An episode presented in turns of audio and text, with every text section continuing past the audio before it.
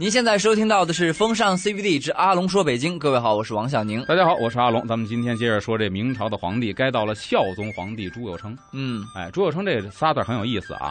呃，称就主要说这称，一个木字旁，一个厅堂的堂。嗯你查字典，普通话注音就是堂，当然在名字里边就念称，称，可是字典里边呢也没有称这个读音啊，就是堂的读音。咱念一定念呃，朱友称。就是教大家记忆的一个方法，拉炒蛏子小蛏子，蛏子是什么呀？你说海鲜呐？啊，啊，蛏子，呃，那个猪右是这个庇佑的佑还是一个士部旁，一个左右的右啊？啊，那个右。好，哎朱佑称，对在明朝呢，咱们从这个正统土木之变之后，嗯在位的皇帝基本上昏庸的比较居多，嗯无所作为的也比较居多。当然，第九个皇帝朱佑称，这可以说是一个很有作为的皇帝，明朝第九个皇帝，明朝第九个皇帝。嗯他呢励精图治，而且改革力度很大，所以他当政的时期叫弘治中兴。弘他是弘治弘治皇帝嘛，啊，孝宗是死了之后的嘛，对吧啊？弘治是他的年号，弘治皇帝朱友称啊。就是他活着的时候就有弘治这俩字儿了弘。治弘治中兴就是他励精图治，嗯在他这个朝代，明朝开始咵又起了一下，啊，又又又龙又龙延续了？多少年的这个命脉。这么说，嗯可惜呢，他做了十八年皇上，死的时候三十六岁。就是这皇子如果能延年益寿，能长寿的话，应该明朝还能够大有希望。再再长一点，对，嗯当然历史上是历史上的事情是不可能重复历的，史不可能重来了回。头的。嗯嗯，朱友称呢很有意思，他是出生的地方就很惨，他这辈子特别特别的惨。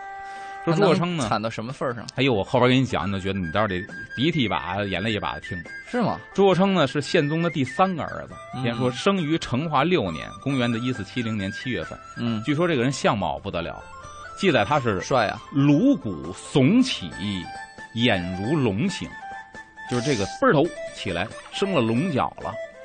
你看单颅骨耸起，哦，就是说那个脑袋这个中间这块的顶这块有如龙形，对对，这一溜大脑门子上这一溜骨头是鼓起来的、鼓起来的，耸起来的，尤其从侧面看，像一条卧龙一样。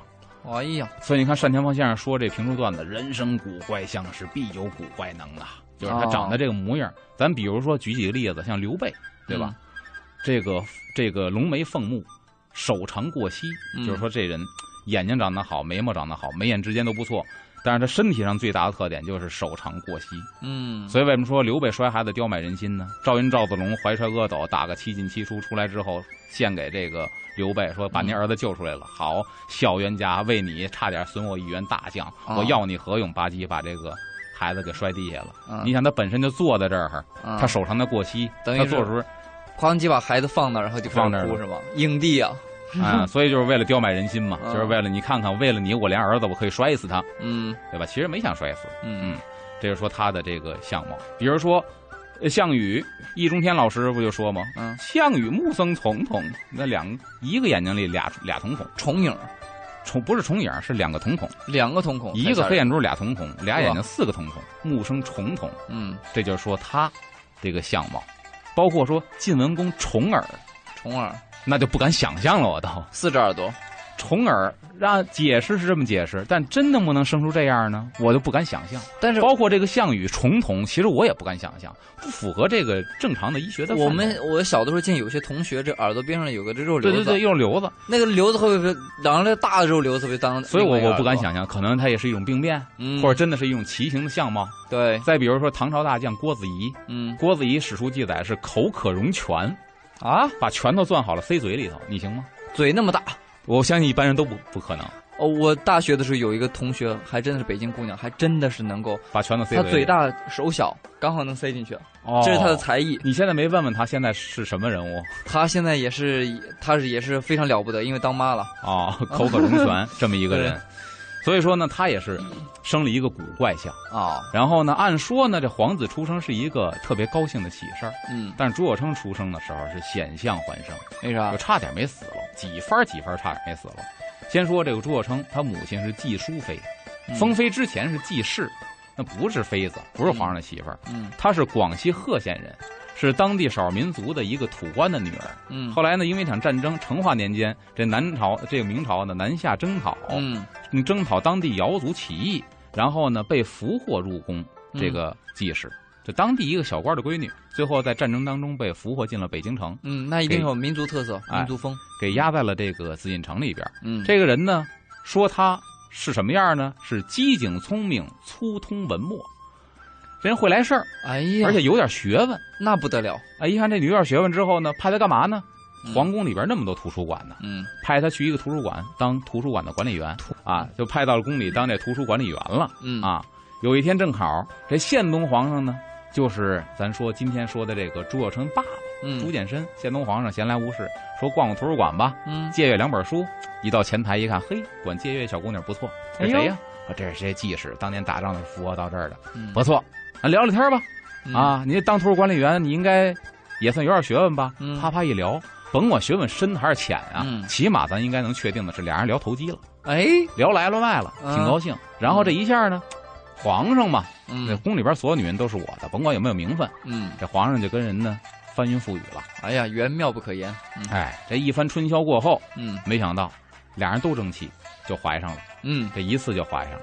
怀完之后呢，哎，这个当时最专宠的是谁呀？就是大他十九岁那万贵妃。啊，对对对，你看他有一个万贵妃看着他呢，嗯，虽然说这不是正宫皇后吧，嗯。地位不高，但是权势太大了，嗯。气焰熏天呐。嗯，这万贵妃当时在后宫里是头把交椅。对啊，其实呢，她在成化二年，就是朱见深刚当第二年皇上的时候，嗯。她生下过一个孩子，嗯。这个孩子是真正的皇长子。嗯。虽然他岁数大，但是呢，这个朱见深不宠幸别人，就宠幸他，跟他单独相处的时间最长，嗯所以他怀孕几率比较大，嗯生下过一个皇长子。嗯，但是呢，老天爷就不让这孩子长大，嗯夭折了，哦，天意早夭折了。嗯，夭折之后，这个女人心里边就发生了一系列的扭曲。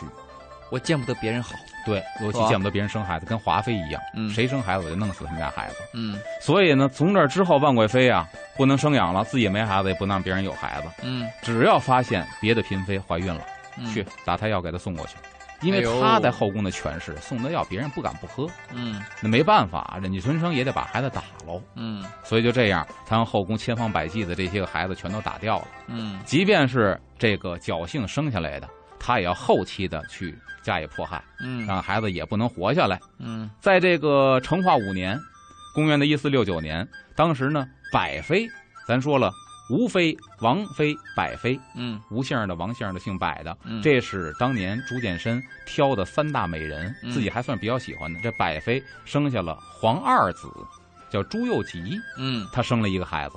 但这个孩子之后的命运如何呢？这个时段到了，咱们下个时段解密这个孩子的命运。好，一段交通服务站之后马上回来。欢迎回来，这里是风尚 CBD 之阿龙说北京，各位好，我是王小宁。大家好，我是阿龙。咱们说成化五年，这个百妃呢生下了皇二子，叫朱佑吉。啊，这是孩子生出来之后，你想那肯定是万贵妃的眼中钉、肉中刺。对啊，朱佑吉，凶多吉少。嗯而且两年之后，当时就这一个儿子呀，因为长子死了嘛，嗯，就这一个儿子。两年之后，朱佑吉被立为皇太子，这也是名正言顺的，啊，对呀、对吧？嗯皇位继承人，我们就这一儿子吗，那岂不是这个又很明显啊？这一下不好下手啊又把万贵妃给了急了，啊！比以前更加愤恨了。嗯那万贵妃怎么办呢？两个月之后，嗯史料只记载到这儿，被封为皇太子。俩月之后，朱佑吉暴病身亡。什么病？没说。没说，是害死的，嗯还是真病死的，还是病完了之后本身是感冒吃错了药死的？嗯反正就暴病而亡。嗯，那说白了，所有的矛头都指向万贵妃，嗯因为她的嫌疑最大。嗯即便是这个孩子，他本身命中该绝，嗯可是他的死，所有的怀疑也都会加在万贵妃身上。对，反正就是这个皇上这个第二个孩子又没了。嗯，所以说二皇子也没了。嗯那么知道呢，这个季氏呢和这个朱见深呢，一次云雨过后就怀了孕了。真是争气啊。对，嗯可是呢，万贵妃心想，我知道你怀孕了，嗯，按照老规矩，嗯。别生下来，就派宫女儿去嗯。打胎药给送过去。嗯。药熬好了，这宫女儿啊唯唯诺诺，端着药罐子就来到了季孤独着。氏面前，嗯。说这个万贵妃如何如何。嗯。当然了，肯定这个母亲对儿对这个孩子的这个爱护啊嗯，是非常心切的。对，那我们可以想象当时是如何的这个痛哭流涕，嗯当时多么的语重心长，嗯去跟这个宫女求情。嗯最后事情出现了转机，啊，把这个宫女给说动了。嘿，宫女一看，确实这娘俩挺惨，这孕妇挺惨的，也知道万贵妃不是个东西。嗯虽然我是她手底下一个奴才，但我知道这主子根本就不是个东西。就她心软了，对，心软之后呢，把药就泼了，泼了说那行吧，我回去谎报一下，但是咱得，咱得这个这个串通一气，您别把我卖了。嗯我就说你得痞症说白瘤子，嗯你长瘤子了，那肚子大是长瘤子，不是怀孕了。嗯就拿这个事儿回来去欺骗万贵妃哦，啊，说的有鼻子有眼儿。那这也冒着生命危险，对呀，嗯有鼻眼说完之后呢，万贵妃也就这事儿就过去了，等于啊把这孩子给保下来了。嗯，保下来之后呢，这孩子必然得长大呀，对呀，因为他不是瘤子呀，他是一孩子呀，那藏不住啊这事儿，所以他得生出来呀。哎，嗯就把这孩子后来生出来了。生出来之后，嗯，就是皇三子第三个儿子朱眼神第三个儿子朱佑樘，就是这孩子。当当当当，他闪亮登场，嗯嗯但是闪亮登场，其实后患无穷。啊，宫女儿是千方百计保密把孩子保下来了，嗯但孩子生下来之后，万贵妃还是得知了，还是知道了，知道这孩子已经生下来了，嗯纸里包不住火，而且呢，生了一个男孩要生女孩可能还还得罢了，男孩儿皇位继承人，这了不得。嗯，所以呢，当时派了一个太监张敏，说你去把这孩子给我溺死，哎呦。给我，淹死这孩子。淹子，死扔井里，不能让他活。嗯，这太监张敏也去了，去了之后呢，这季氏还是晓之以理，动之以情，嗯，把这太监也给说动了。呵，他这个人不当说客，我觉得也可惜了。而且呢，他碰见俩好人，就张敏也知道万贵妃不是东西，哎呦，这真命好。这太监也是向着这个季氏的，嗯说那既然如此啊，我也冒着生命危险，我帮你把孩子藏起来，你不能养在身边了，嗯，我给他藏起来就完了。藏到哪儿呢？藏到安乐堂。安乐堂说白了是哪儿？就是说白了，人要死之前给你找一地方，你就自生自灭吧。住在那儿的全是重病人，甚至传染病人。是在宫里面吗？宫里边，哦，宫里边的西边西北角那个地方，就是什么什么丫鬟呀、太监啊，而且都是临。死之人。哎呦，有的是老了不能干活了，苟延残喘了，嗯去扔那儿好像自生自灭去。比如传染病了，给给捐那儿去，嗯都是这么一种人。因为季氏啊，刚开始嗯，他不是宫女瞒报吗？说他得了痞症，就是癌症嘛，嗯说吧肿瘤，那给他扔到那个安乐堂去吧。嗯，等于季氏是在一堆病人当中生下的这个孩子，哎呀，生完之后，太监呢又把他转到了别的病人的那个病房，嗯说白了偷偷的给抚养起来，没给这孩子溺死。嗯，哎，这一下呢就把孩子给养起来了，慢大慢不死，真是很有可能必有后福。对呀、他回来跟万世万贵妃说，孩子已经被我给淹死了、嗯啊，您放心吧。这下万贵妃才彻底的放心了，嗯，就把孩子隐姓埋名的、悄悄的给他养起来了，慢慢慢慢长大了。哎呦，哎，这成长环境也够恶劣的。对，这一睁这一眨眼呢，到了成化十一年，这宪宗已经将近三十岁了，嗯，在那个时候是大龄了，嗯您还没个皇子呢。有一天呢，哎，而且经过两次丧子之痛，死了皇长子，二儿子又被人害死了，哎，那我在这里是不是揣测一下，就是嗯说，其实宫里面的权力斗争还是挺复杂的哈。特别复杂。如果是就是有人暗地里知道有这么个孩子存在，肯定是一开始先不说嗯啊、有一有一小小作势力，肯定是慢慢也培养自己壮大。另外一方面也是在保这个孩子，等到适当的时机，如果这孩子辅佐这孩子上位的话，这帮人对他将来有过帮助的，有过帮助的，一定都会都会有恩泽的。嗯。所以呢，他你想两次丧子之痛，又年近三十，这个时候啊，成化皇帝宪宗就已经非常的抑郁了，嗯，有点抑郁症了。嗯。有一天正好时机来了，谁呢？就是保了朱佑成这个太监，给他保护起来的张敏啊。张敏，他呢给这个宪宗皇帝朱见深呢嗯。梳头，啪啪梳头，伺候皇上梳头，嗯，梳着梳头，这皇上冲着镜子里的自己就叹息：“你看我呀，也不是说缺了什么德了，嗯。因为我都快三十了，而且日夜操劳，你看鬓鬓间都有白头发长出来了，嗯。到现在没儿子，嗯。你说我缺了什么德了？这皇家子嗣没法延续，我这大明江山都没法再下去了。”嗯。这是张敏一边梳着头，心里边一边嘀咕说说呀，哎呀说呀，估计时机快到了，应该差不多了吧？一咬牙一跺脚，啪过来之后，前边一跪，给皇上跪地下了，说：“嗯启禀万岁，您有皇子，现在西内，西内是哪儿啊？嗯就是皇宫的西边。说您有皇子。”嗯朱见深一听，你疯了，嗯我哪有皇子啊？万贵妃看那么严，他这岁数生不了了。嗯我这么多年就别跟没跟别的女的出去风花雪月去，嗯，我哪来的好儿子？啊而且在西内西直门那那么堵车嗯，啊，那地儿不是好地方啊。对啊，您这这这，您这别，你这这这，你你说清楚了，到底怎么回事啊？我这不是我自己的事儿，我不知道吗？对啊，哎，张敏就说说，奴言即死，我说了我就得死，所以万岁，你得为奴才做主，我才能够说。哦，哦先求一个保命，你说，白了有难言之隐，对吧？嗯可能别人会害你，对吧？有嗯利益冲突，行，皇上我保着你，嗯，你跟我说到底怎么回事儿嗯，然后说好，那奴才跟您说，嗯，想当年有图书馆有一姓季的姑娘，长得不错，挺聊得来，您居然动了心了。当时这个事儿啊，对对对，有这么档子事儿。然后呢，回皇上，然后呢？您您那次您特争气，那姑娘也特争气。啊、行了，别说了，别说了，这个这不是什么露脸的事儿哦，我知道了。那那生的是什么？儿子。哎呀，皇上一听，嘿，这好，这好。哎呦，那这我这儿子现在在哪儿呢？说奴才偷偷的把他保护起来，现在搁在什么什么地方？就是咱安乐堂。我已经给他抚养成人了，所以说现在呢已经是六岁了。您要不要见见？皇上一听，嘿，这也算是中年得子，我能不见吗？高兴。对呀把儿子疯了给我接过来。嗯这一下就传旨，把儿子给我接过来，非常高兴，派人给我迎接这个皇子去。嗯那么临别之前呢，这个季氏也听说了，说父子要相认了，嗯搂着孩子就痛哭。哎呀，要跟娘离别了。嗯他为什么痛哭呢？除了舍不得儿子，他也知道儿子一走，可能接下来自己这命就不保了。啊，对，最后的一个诀别，抱着儿子就跟他嘱咐很重要，嘱咐什么呢？说孩儿你去。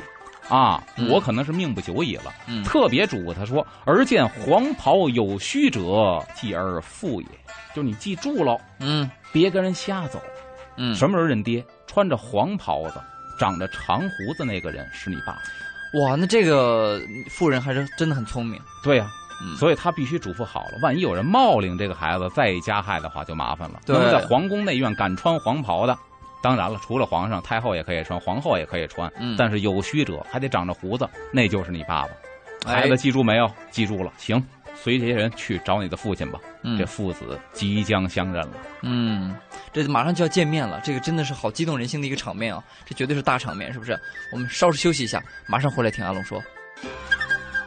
欢迎回来，这里是风尚 CBD 之阿龙说北京，我是王小宁。大家好，我是阿龙。那么父子呢即将相认，被这帮人带到了皇上面前。皇上呢来到阶下台阶以下，皇上降阶相迎。哎呀别说皇上了，就是一般的这个贵族家庭，比如嗯当朝一品大员、嗯或者亲王、郡王，你去人家做客，人家不可能送你出来。嗯好了，那就那个咱们送客，嗯家奴王先生，您跟我们出来吧。嗯，您走了，人家直接回自己里屋了。对，啊，最贵重的贵呃贵宾稍微关系好点的，给您送到二道门垂花门；嗯再关系好的送到大门，降阶相迎，降阶相送，就是到门口还得下台阶儿给你嗯送走，或下台阶来接你。嗯这时候感情深或者地位悬殊很大，嗯那这个呢就是感情深。啊，皇上自己当当当当从台阶上下来，并没站着等你上来，嗯抱起儿子左看右看，抚摸着，哎呀，五儿爷，五儿爷，这是我儿子，为什么？嗯像我，长得像长得太像了啊啊！当时也没有怀疑，那会儿也没有 DNA 鉴定。对，啊，这就就就是我儿子，没错了。有了儿子之后，那皇上肯定高兴啊，对吧？对我又有后了，大明江山又有希望了。对，于是呢，这宪宗皇上非常高兴，立马派这个太监怀恩，嗯这大太监怀恩去内阁宣告去。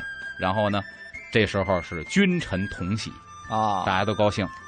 第二天就准备这个进朝入贺了，啊，就得来庆贺庆贺，给皇上道喜，送点礼物了。对呀，并且呢，还得昭告天下，啊，有了皇子了，很嗯可能这皇子就是皇太子了。嗯这宪宗呢亲自给儿子取名，记住这个时候才叫朱佑称，之前是黑户，当了六年黑户，之前叫宝宝，呃，只能随便起个外号。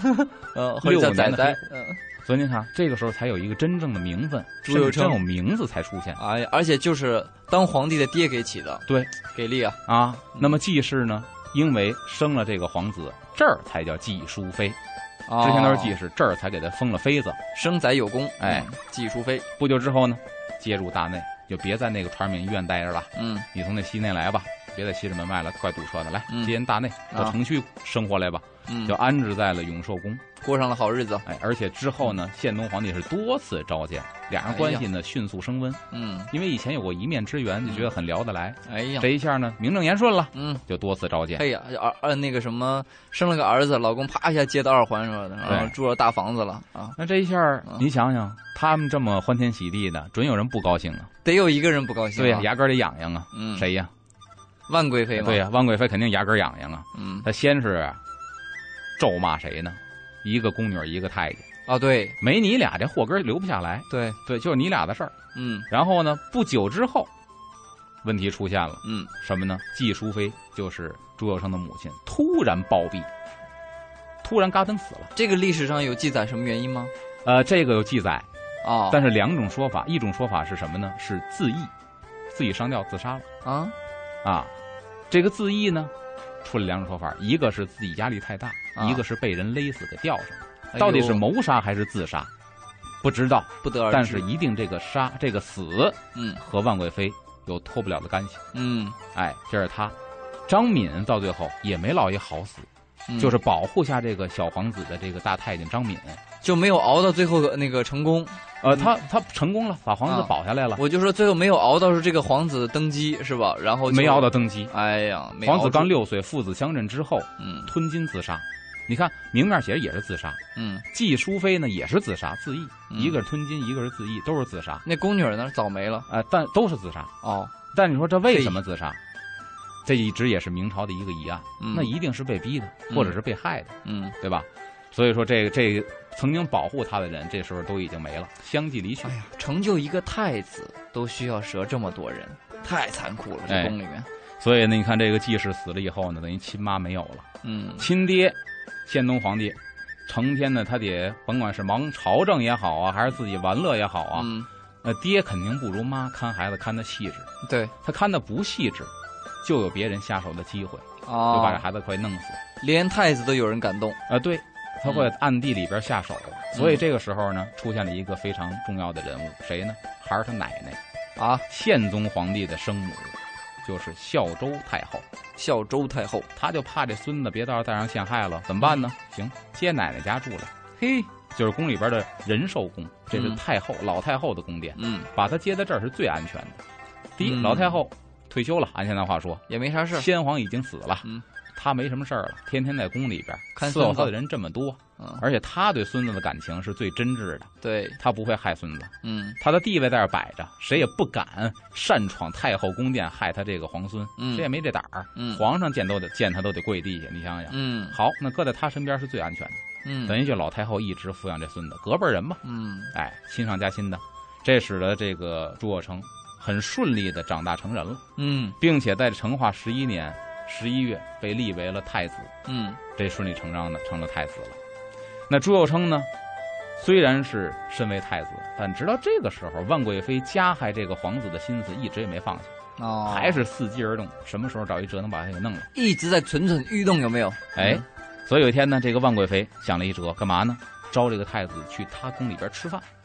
鸿门宴，对我请 这孩子吃饭，呃我不是你生母，但是按照宫里边的规矩，你也得管我叫是妈，啊，对吧？这是规矩。对对那对，娘请儿子吃饭天经地义，你凭什么拦着呀？对如果你拦着，说明你对我的人品有怀疑，这咱得说道说道了。啊，他很损，哎对，所以你要对我人品没怀疑，你干嘛不放心呢？嗯那就应该上我宫里吃饭呢。嗯，无法拒绝的一个邀请，还真是就只能去了。去之前呢，这奶奶孝周皇太后把孙子领到身边，孙儿啊孙儿啊，跟你说点事儿。嗯到那个娘那儿啊，那可不是个省油的灯。啊所以老婆婆我可知道，嗯到那儿记住了，甭管给什么吃，就说在奶奶这儿吃的饱饱的，嗯什么也吃不下去了。嗯记住了啊，什么都不许吃，入口的一律不需要。嗯行，您您放心吧。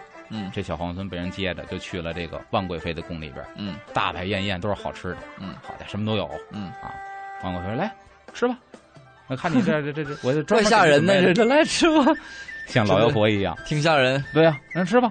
这孩子非常听话，按照奶奶教的。嗯说我在奶奶那宫里边吃的挺饱的了，嗯，我什么都不吃了。嗯哦，行，想辙。哎，那这儿有什么？这儿有稀的，啊饮料、汤羹，啊来吧，来碗汤，来碗汤，留了缝这总没事儿吧？这会儿孩子嘛，他啊再有心眼儿，有多大心眼儿啊？啊所以当时呢，就直接把话实话说出来了，我就怕你汤里有毒。这话一出来，万贵妃不得冒、哎冒了火炸了？我我倒觉得其实是这时候说这句话还真挺挺好但是这一下就把这个面具给撕下来了，啊就让他这个阴谋赤裸裸的就暴露在光天化日之下。你说啊他这脸受得了吗？呃对呀当时就炸了。当时有一个泼妇的形象，啊他说什么呢？翻译成啊现在的这个白话就是说，从小这么大心眼，长大之后被骑我脖子拉屎啊！哦啊，这孩子能留啊！嗯所以当时就把这万贵妃给激怒了。嗯哎，于是呢，万贵妃就和这太监梁方和这个卫星串通一气，就准备除掉这个心头之患，就把嗯太子想方设法给他弄死。嗯可怎么弄死呢？你毒害他是不行的嗯啊，人家有心眼儿了，孩子长大了。嗯于是乎呢，这个时候又一个机缘巧合什么呀？宪宗皇帝趁着万贵妃天天想办太子的时候，放松了警惕，宪宗皇上跟别的女人又亲近去了。哎哎，这一亲近呢，和其他嫔妃又生了四个儿子，哎呦啊，都是小子，四个皇子。哎气死了！万贵妃怎么办？这万贵妃就是按现在话说，的摁起葫芦又起瓢，嗯这边还没摁住，那边飘起来了。嗯但是他转念一想，好，嗯怎么好呢？我就用现在的不利形势转化为对我有利的形式。嗯我没法弄死你没关系，四个皇子你可别忘了，嗯都是皇子，嗯那么都有资格当皇太子。嗯可现在你朱佑称是皇太子，嗯那我能不能先第一步把你从皇太子的位置上给搬下来？嗯哎，你要是四个儿子呢，所以啊，他就说，跟这个宪宗说，提议废掉皇太子嗯啊，改立这个少妃生的儿子朱佑樘，杭州的杭，嗯改立他当太子。刚开始宪宗一听，冷不丁一听这个这个建议是肯定不答应了。嗯第一，他很孝顺；嗯第二，没有犯过大的过错，于情于理，智商也没问题，挺聪明。于情于理，我凭什么要废他呀？就是说太子无过不废嘛。对呀、嗯但是最终呢，咱得说，什么风也经不过这个强劲的枕边风。嗯你想他大了，宪宗皇帝十九岁，嗯咱前文讲朱见深的时候专门讲过，对说皇上能爱这么一个人老珠黄，甚至史书记载是类男之人，嗯。就类似男人的人，能这么爱戴他，为什么？一个肯定是因为这个俩人特别的投机，嗯。二来一个就是说白了，就是私生活这方面特别的和谐，嗯。他才能这么宠幸这个女人。你像枕边风那么落在这么一个女人嘴里，枕边风会更加强劲。所以说他慢慢也是会就是可能放松了警惕。对，就最终把这个宪宗皇帝给说动了。嗯皇上点头了，那就把这太子废了吧。哎呀，这一下，朱佑称又从一个顶点跌到了谷底。这是命运多舛。嗯，然后这个成化的二十一年三月份，这个宪宗皇上就招这个司礼监的太监怀恩，嗯他管这个事儿吗？就对说出了说，我想把这个太子啊换个人选。试探一下，先说一说啊。嗯，结果这个太监什么反应呢？包括就说，如果是就是跟这个大臣们也开始商量这事儿哈，那应该是有人支持啊，有人反对啊。对，这个事儿能不能办成呢？最后办成什么样呢？我们稍事休息一下，一会儿回来接着听阿龙说。欢迎回来，这里是风尚 CBD 之阿龙说北京，各位好，我是王小宁。大家好，我是阿龙。咱们说了，这个万贵妃吹枕边风，说皇上您把这皇子给废了吧，咱们再立另立太子。嗯这个时候呢，他又给说动了，在这个成化二十一年，就召见这个司礼监太监怀恩，就说了我要议处。怀恩是一个太监，但是他跟那个这个咱刚才说的这个这个呃张敏太监是一样的，嗯属于正直的大太监。虽然就是他可能万贵妃也也比较喜欢他，但是他是个很正直的人。所以说他宁死不从，嗯就直接跟皇上就提出反对意见，不能这样。嗯当时宪宗大怒啊，你怎么能顶撞我呢？嗯，口气也比较硬，哦也不太婉转。嗯当时呢，给他发配凤阳，你就去咱那个那个老家吧，啊因为他那明朝在那起家的嘛。你去嗯老家干嘛去啊？上祖陵，上皇陵，那边也有皇陵啊。啊你去那思乡，何为思乡呢？就盯着香炉，香灭了再点上，再插上，再灭了再点上点，叫思乡，就司机的司，香火的香。哦，去那儿看香炉去吧，给了这么一个小官，给贬回安徽去了。嗯，所以你想想，哎呀，当时这个太监也是一下就跌到从也是就是自己人生最巅峰就直接对就下来了。怀恩那是有名的大太监，嗯就为了一个太子，这是一个正直的人。嗯那就在宪宗准备易处的时候呢，这个时候天象大变，嗯，有意思了，哪儿出现问题了呢？哪儿啊？太重要了，要不是这地儿出现问题啊，可能这皇子还真就被废了。啊，泰山，泰山是历代帝皇封禅之地，封禅的地方啊，嗯对吧？泰山地震了，啊，咱都说怎么这么巧？对呀、咱说洞天福地，三山五岳，嗯那就是整个就跟人一样嘛，嗯就是中国版图上的这个穴位的所在地呀、嗯那泰山的位置更加重要啊！嗯泰山地震，按现在话说就是房颤了嗯啊，心脏出毛病了，嗯这是一个大问题。嗯而且泰山在东边，嗯，东岳泰山对，啊，这一下出现问题了啊。那么钦天监呢就开始上奏，钦天监管这事儿啊，啊说泰山有地震啊，应该在哪儿？在东宫身上。你看泰山的东边，嗯那东宫是谁呢？皇太子。嗯，那太子身上可能要出现问题而且这天象我觉得不能够动。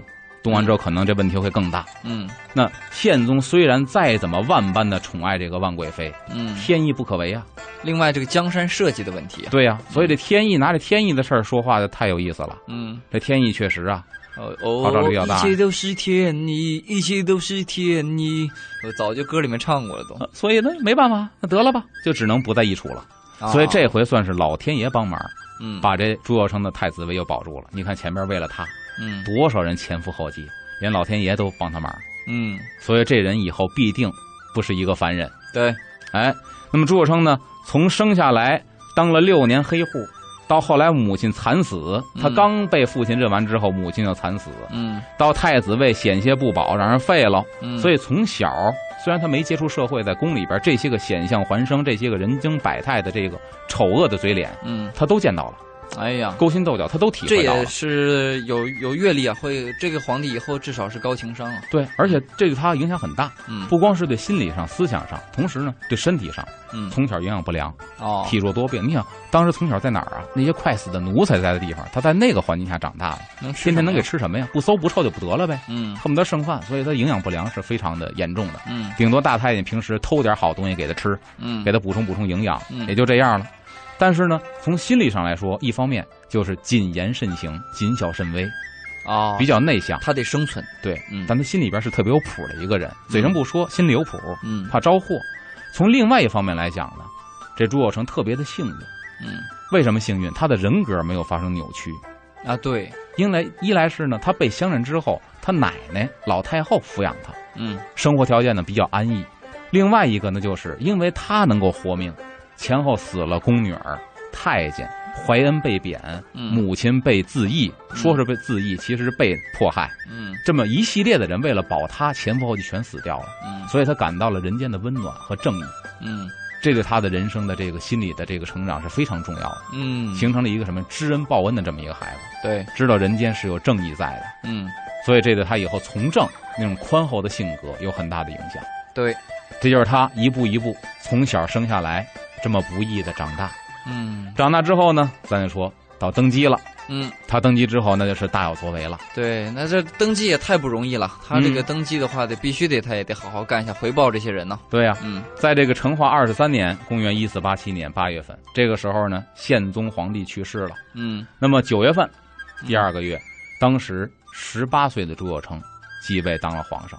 十八岁啊，刚好成年。对，按他的我们现在的话说，他的这个在位特别好记，十八岁登基，当政十八年，十八十八三十六，哦，三十六岁亡故驾崩的。嗯，，哎，然后呢，他上来之后，先是大赦天下嗯，啊，把一批冤假错案大狱里，边平反，包括监狱里边关的那些个，呃，那些个就是罪罪责不是很重的人嗯啊，犯点小偷小摸的，嗯你能改过自新不？能嗯，行，放出去吧。啊啊，重要的犯人还要在这关押着。然后第二年改年号是弘治元年，弘治，嗯咱就说的弘治中兴从这儿开始的。嗯那当时孝宗其实接手的是一个烂摊子，特别哦特别的烂摊子。这个江山已经快不行了。我觉得他特别像谁呀、特别像最后一个皇帝崇祯。哦，崇祯也是一个励精图治的皇上，但是崇祯没法再把明朝的气脉给延续下来，因为他建的摊子太烂了，太烂了，根儿已经烂了。这好歹是这个苗儿刚开始泛黄嗯啊，他修剪修剪，勤浇水还能给缓回来，嗯。那是回天无术了已经嗯。但我就发现一个规律，好像你之前讲了很多这个皇帝或者朝代，嗯呃，就是有一些朝代出了很有名的这个就是古董嗯啊、比如说艺术品的时候，嗯这个朝代后面就会容变成烂摊子。那个我们知道那个成化那个鸡缸杯是吧？啊成化鸡缸杯大家都是工知道部院的，镇馆之宝。对，大家都知道这个很有名。结果呢，你看完事儿，这个朝代完事儿以后就是个烂摊子嗯，啊。还有好像别的朝代也是这样，出现过就是宣德对，是吧？宣德炉完事儿以后又是个烂摊子，嗯，这好像还有一点不知道哪里有一点这个莫名的联系，因为他把他的所有的注意力都集中在了文化艺术上，啊。对于朝政的管理就略微的放松了一些。而我们去看，有意思是什么呢？几乎所有的开国皇帝都是简朴生活的，艰苦朴素。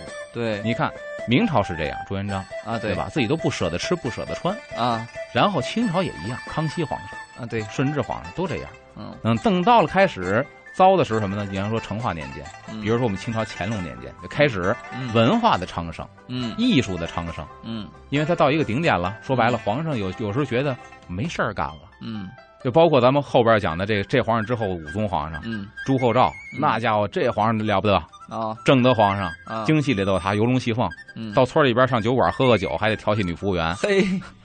哎这就了不得了。嗯就是他他都是他觉得这国家有有管的必要吗？嗯明朝多少皇上好几年、十几年甚至几十年不上朝，但是国家依然维持正常运转是什么意思？就是底下的这些个机构之间的衔接，或者整个这套系统运转的太正常了。嗯就相当于什么呀？一个高级汽车前后带雷达的，司机在里边可以躺着睡觉，不用你管，哎就好像飞机的自动导航一样。嗯所以说那是一个极其昌盛的。那皇上干嘛呢？那好，那培养我个人爱好呗。嗯所以说个人爱好到了一个极点。包括正德皇上，那正德年年出的曲月罐到现在也是艺术极品，还真是。好玩儿，人玩出学问来你。举的这汽车特别像，就是你看到了这个后面，比如说这个汽车刚好磨合好了，对不对？啊前期磨合好了，后面开始跑了，司机躺着睡大觉没问题。那你看第第一次保养大保，第二次保养，第三次保养，这就中期了，嗯再往后就等着报废了。哎，嗯，朝代莫过于此哈，这个。呃，故事都在重演。那历史呢，有很多的故事。感谢阿龙今天带给我们的内容，我们下期再见喽，拜拜。再见。